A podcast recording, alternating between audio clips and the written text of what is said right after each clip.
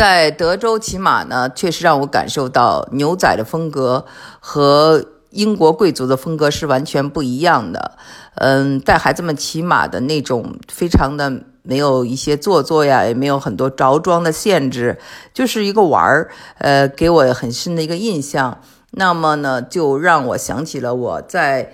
呃，二十几岁的时候写了一篇文章。那个时候呢，我刚到美国来，在大学，呃，还在念书啊，在大学，呃，三年级。嗯，这篇文章呢叫做《马》，是收在一九九七年我出版的《从北京到加州》这本书里。这本书现在可能已经二十多年，大家恐怕很难找到了。所以，呃，我念一下呢，也是呃跟大家分享，也跟我的小孩分享马的精神。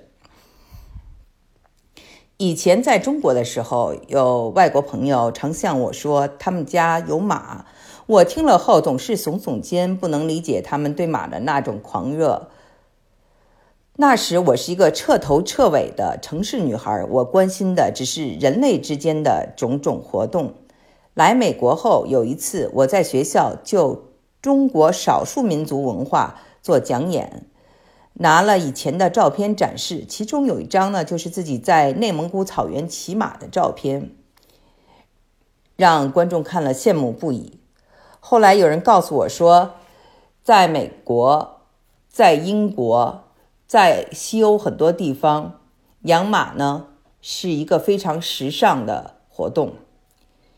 养马呢是像英国女王啊、公主呀。还有肯尼迪夫人这样有钱有地位人的爱好，我这才明白了为什么在介绍肯尼迪夫人的各种传记和纪录片中都不会落下杰奎琳四岁时牵着马的照片。为什么在参观媒体大王 Hearst 古堡的时候，导游一定要带我去看看那脏臭的马厩？在美国呢，有钱人可能不会拿他家的名车来吹牛，但是一定会提提他养马的事儿。我在中国认识的那些外国朋友呢，其实是熟在告诉我，养马和骑马代表的是一种生活方式。正是因为马与贵族的牵扯，让我对马当时就更敬而远之了。和我的大姐王薇正好相反，我是一个非常反贵族、反皇室的人。我只对下里巴人的东西感兴趣。一个叫做彼得森的玩马的朋友呢，改变了我。彼得森呢，非常反对养马是贵族式爱好的这种说法。他坚持说，美国人早就抛弃了欧洲那些不平等的东西。他认为马是属于牛仔的，是牛牛仔远离现代社会的唯一的一种陪伴。马是他们的朋友。当时美国正上映电影，叫做《马语者》，一部由畅销小说改编成的电影。后来有人告诉我说呢，彼得森就是这个电影里的男主人公，由主演《走出非洲》的男影星 Robert Redford 扮演的那个牛仔的原型，一个和马类可以通话的人类。彼得森的牧场呢，在离。市区不远的一座山坡上，我们开车去的时候呢，一直在蜿蜒崎岖的山路上爬行。看到的除了郁郁葱葱的山峦，就是头顶上触手可及的透明蓝天，有种到了高原的感觉。而繁华的都市就在不远处。车在不可思议的坡坡度上行驶着，突然间。在视线的尽头，有一匹白马远远出现了。它有着优雅健美的曲线，发达而笔直的长腿，油亮的皮肤在阳光中闪亮着。它昂首长嘶，然后从山顶奔腾而下，白色的鬃毛在风中飘扬。身后是清朗广阔的加利福尼亚天空。它矫健雄壮，而又有一丝神秘，犹如神马腾云驾雾从天而降。马的出现果真是有背景做衬托的。当我们到达山顶时，那匹白马已无影无踪，不知去向。而那种刹那的美给我带来一种不真实的感觉。我认定那匹马是个精灵。彼得森的马场坐落在山顶，从这里可以眺望旧金山的摩天大楼、金门大桥和夜间城市里的灯火阑珊。整个庄园有八十多英亩，水草丰美，满山遍野盛开着黄菊和粉莲。这里养着几十匹马，有几十个马厩，两个跑马场，一个训练场和几座。叫做 R.V 的汽车房屋。我们到的时候，牧场上的人不多，有几个穿着皮裤的伙计在给马钉掌，几个戴着牛仔帽和印花宽皮带的男子在一起喝啤酒、谈天气。他们有着发红的皮肤和中西部的口音，看样子是蓝领阶层的人，也有点像牛仔。有一个年轻人穿着一身脏的、看不出颜色的工装裤，在弹吉他。他看到我，便友好的招手上前搭话。这个叫做 Bob 的小伙子给我介绍说，在这个庄园里，有的是工人，有的是租用牧场的牧马人。因为不是每一个养马的人都买得起。供马生存的地皮，所以很多人把他们的马寄养在这里，租用彼得森的牧场、马厩和设备，放一匹马在这里，每月大概交两百美金，因此养马比养车还要贵。Bob 也非常喜欢马，他滔滔不绝地给我讲各种马种和它们的特征，以及关于马的种种传说。历史上各个显赫成功的马队，包括成吉思汗的蒙古骑兵。当我对他皮带扣上的马头图案表示兴趣时，他骄傲地告诉我，那是他参加了马上一百英里活动时获得的纪念品。从早上六点到下午七点，我一直和朋友们沿着海边的山路马不停蹄地跑了一百英里，都快要颠死了。简直跟到了地狱一样。他一边嚼一只狗尾草，一边形容道：“我看他很年轻，便问他是否还念书。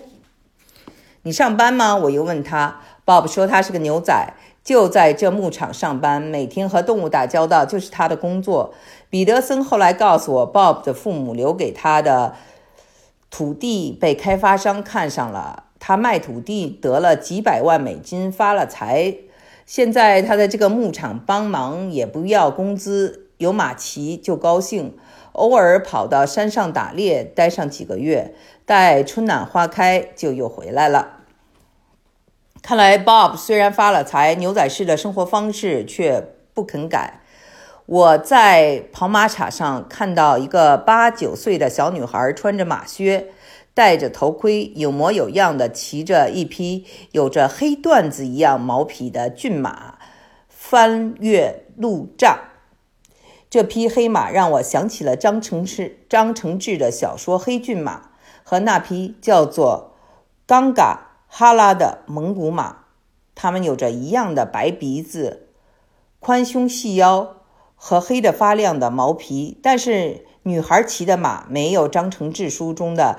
草原马放荡不羁，它是那样温顺、温明、温温顺、文明和优雅。它身后的背景不是草原苍茫的穹庐，而是晴朗亮丽的加州蓝天。而我面对马和马场的感觉，已经完全不同当年中学时在课堂里偷看黑骏马时的心境了。过去对草原和游牧式生活的渴望与焦灼，已经被美国式的淡泊和轻松替代了。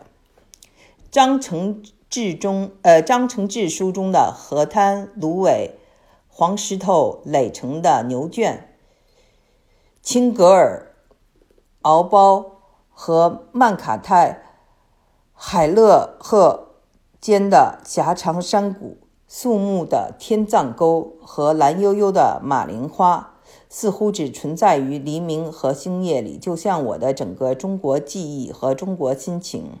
而眼前的马场井然有序，阳光灿烂，是美国西部牛仔式的好莱坞式的。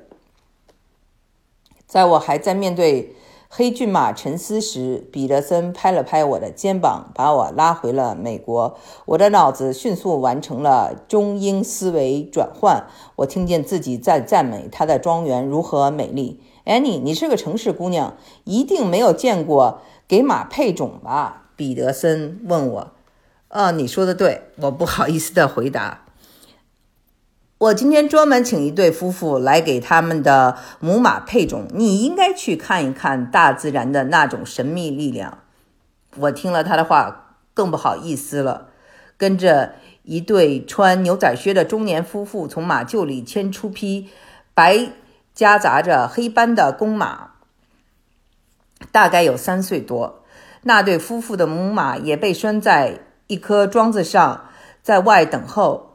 他六个星期大的小马驹也被拴在旁边。彼得森告诉我，小马驹和母马必须寸步不离，即使在母马配种的时候。公马刚被牵了出来，他就迫不及待地奔向母马，把嘴凑过去。可是母马却好像不大愿意，不断用后腿踢公马。公们公马付出更多的抚爱，用它的舌头舔母马。经过一番耐心的努力后，母马表现得顺从多了，不再踢公马了。它的马尾渐渐翘了起来，公马从后一跃而上，搭在了母马身上，与母马融为一体。在城市长大的我，每天看到的是钢筋水泥，从来没有贴近过自然，而且也没有知识青年上山下乡的经历，因此这是真正头一次目睹动物交配的过程。我的惊讶。是可想而知的。细细想来，我很多和大自然的第一次交流，竟都是在美国开始的。第一次打猎，第一次捉螃蟹，第一次出海捕鱼，第一次看到大鲸鱼等等。在看完给母马配种之后呢，我换好了马装马靴，戎装待发。彼得森似乎知道我的心理，他为我牵来的竟是我一见钟情的那匹消失在视线尽头的白马。我一眼就认出了他，一样的眼神，一样长长的白鬃毛和一样骄傲的神色，但他不再是那野性无羁的驰骋的样子了。彼得森给他套上了缰绳，架上了马鞍。他叫拉拉，是在西班牙配的阿拉伯种，它是好样的，沙漠里的马，血液非常的纯。十多年前，我花了两万美金在国外买下了它。为了他，为了把他送回国，费了不少劲儿。拉拉从几个月起就跟着我了，他今年已经十五岁了。我本是女生里特怕动物的那种，可是面对拉拉，我竟一点也不害怕。我像老朋友一样抚摸着他的脖颈，拉拉听话地将头低了下来，嗅我的手。真奇怪，为什么这么短的时间他已经喜欢你了？彼得森惊奇地对我说。彼得森问我是否了解阿拉伯马，我告诉他，刚才从 Bob 那听了一些。Bob 说，沙漠上的马是马中之极品，它们有着像铁一样坚硬的骨头，轻巧而细长的肌肉和骆驼一样的耐力。彼得森点点头说：“不管一匹马有多优秀，它和骑手不能沟通，一切都是枉然。你在骑马前必须要了解马的习性。马是一个食草动物，它的优势和生存的资本就是它的速度。它的眼睛可以看到三百六十度以内所有的物体。当它看到一个物体，第一反应就是逃开它。因此，若想让一个马停留下来，你要站在他的前头，要让他知道你比他高大，他就会服你。因此，你要把手张开到比他高的高度。若要他加速，你就要站到他的后面。你甚至可以在他身后小跑，让他以为有人在追他。彼得森一边说，一边示范给我。我又跟他学了怎样让马前行、后退、左拐、右拐、加速和停下来的动作。最后，当我在他的帮助下翻身上马之后，彼得森对我说：“Annie，你准备好了吗？”我点了点头。他说：“你现在就像开车一样，要让你的车听你的控制，不能让它控制你。”说完，他吹了声口哨，拉拉便带着我前行了。彼得森骑在另外一匹马上，紧跟其后，不断的嘱咐：“Ask nice, and then ask hard。”彼得森的意思是说，每当拉拉按照我的口令做事的时候，我要奖励他，或者松开缰绳让他休息，或者拍拍他的脖子，表示对他的感谢和尊重。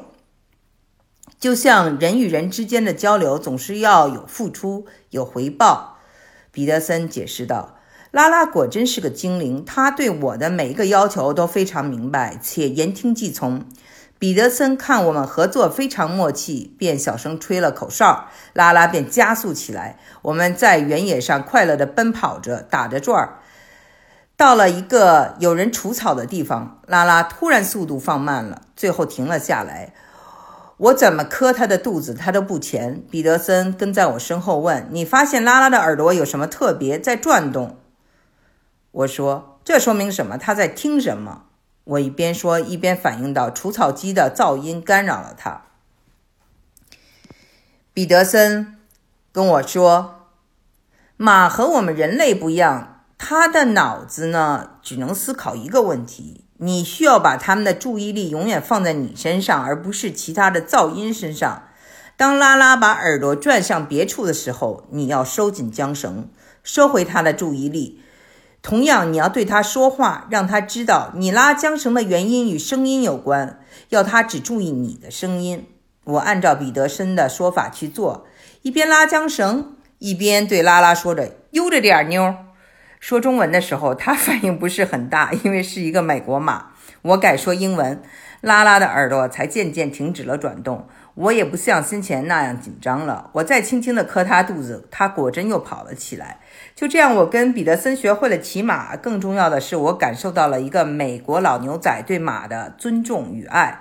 他完全是把他们当作人类，当作朋友一样来交流的。尽管老彼得森反对说养马、跑马是贵族的运动，但他对马的一往情深，在我看来是非常高贵的情感。当我即将离开彼得森的庄园时，我看到他在原野上和他的拉拉亲密的交谈。他这样一个沉默的骑手，此刻在一种灵性的催动中，是否卸下心灵的重荷？他在对拉拉诉说自己的心事吗？我听见他的声音在风中回荡：“好样的，我的姑娘，好样的！”我的马术有了进步后呢，开始和彼得森的朋友们沿着山谷和山涧骑马探险。每次去面对马儿，我都会像彼得森当初教我的那样和他们对话。当他们跑得满身大汗的时候，我抚摸他们的脖子，深深地感激他们忠实的付出。其实，马非常明白我们人类在说些什么、做些什么和要些什么，他们有他们自己的理解和表达方式。我在美国终于明白了张承志小说小说里的那句话：灵性是确实存在的。这灵性没有声音，却带着似乎命定的音乐感，包括低缓的节奏、生活般周而复始的旋律，以及或绿或蓝的色彩。